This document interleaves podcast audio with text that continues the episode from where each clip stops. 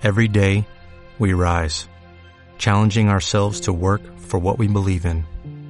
At U.S. Border Patrol, protecting our borders is more than a job, it's a calling.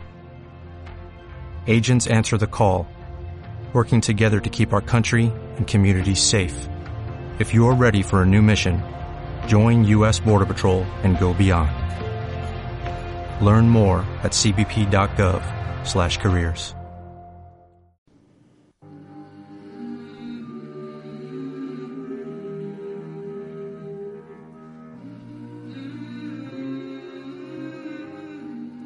ocurrió en Los Pedroches por Santiago Jesús Aranda.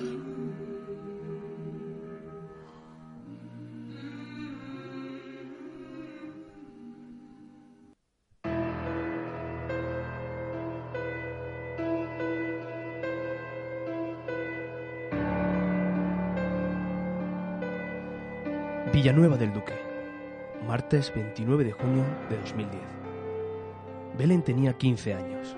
Era una chica normal, cuyas pocas preocupaciones diarias era estudiar para el próximo examen de literatura que le había puesto don Rafael en letras.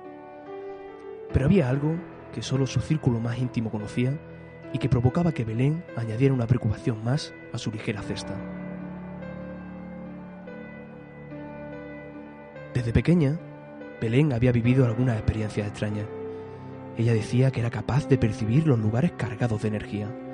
Alguna que otra vez había tenido que salir corriendo de las minas del soldado cuando estaba allí pasando el rato con los amigos, excusando que no se encontraba muy bien. Últimamente había tomado la determinación de no ir por allí.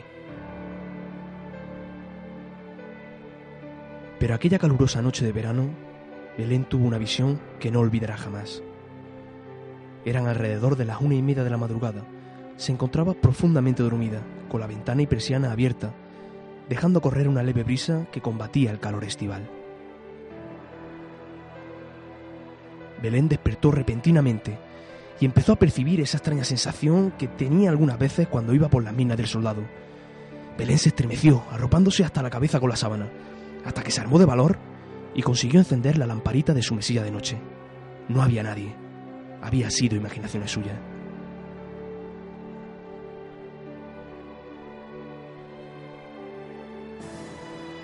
Volvió a dormir plácidamente y no recuerda cuánto tiempo pasó cuando de nuevo se despertó y esta vez lo vio.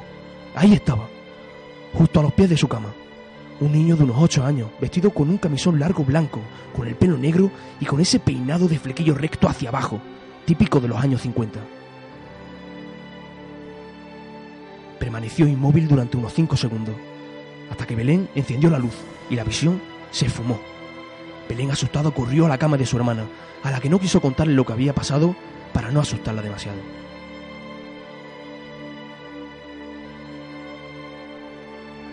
A la noche siguiente le preguntó a su madre si podía dormir con ella. Esta asintió sin problema, ya que no era habitual, pero de vez en cuando Belén seguía durmiendo con su madre cuando su padre se ausentaba por motivo de trabajo. Esa noche a Teresa, la madre de Belén, le pareció ver a una persona corriendo por el pasillo. Eran alrededor de las tres de la madrugada. Teresa incluso pensó que era su hija la que se había levantado a beber agua. A la mañana siguiente, Teresa le preguntó a Belén si ella se había levantado en algún momento la noche anterior. Lo negó en rotundo, y cuando su madre le contó lo que había visto, Belén rompió a llorar.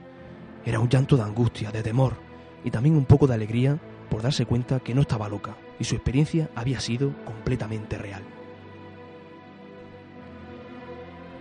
En ese instante, Belén le contó a su madre la visión que ella había tenido dos noches antes, y el miedo que eso le provocó era la razón por la que le había pedido dormir con ella la noche anterior. Teresa no sabía cómo resolver este problema y decidió acudir a la sabiduría popular.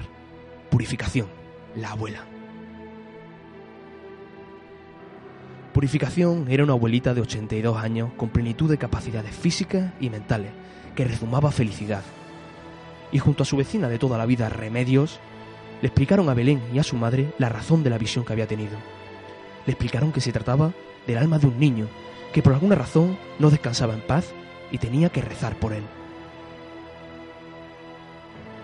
Belén, rezó todas las noches por el alma de ese niño.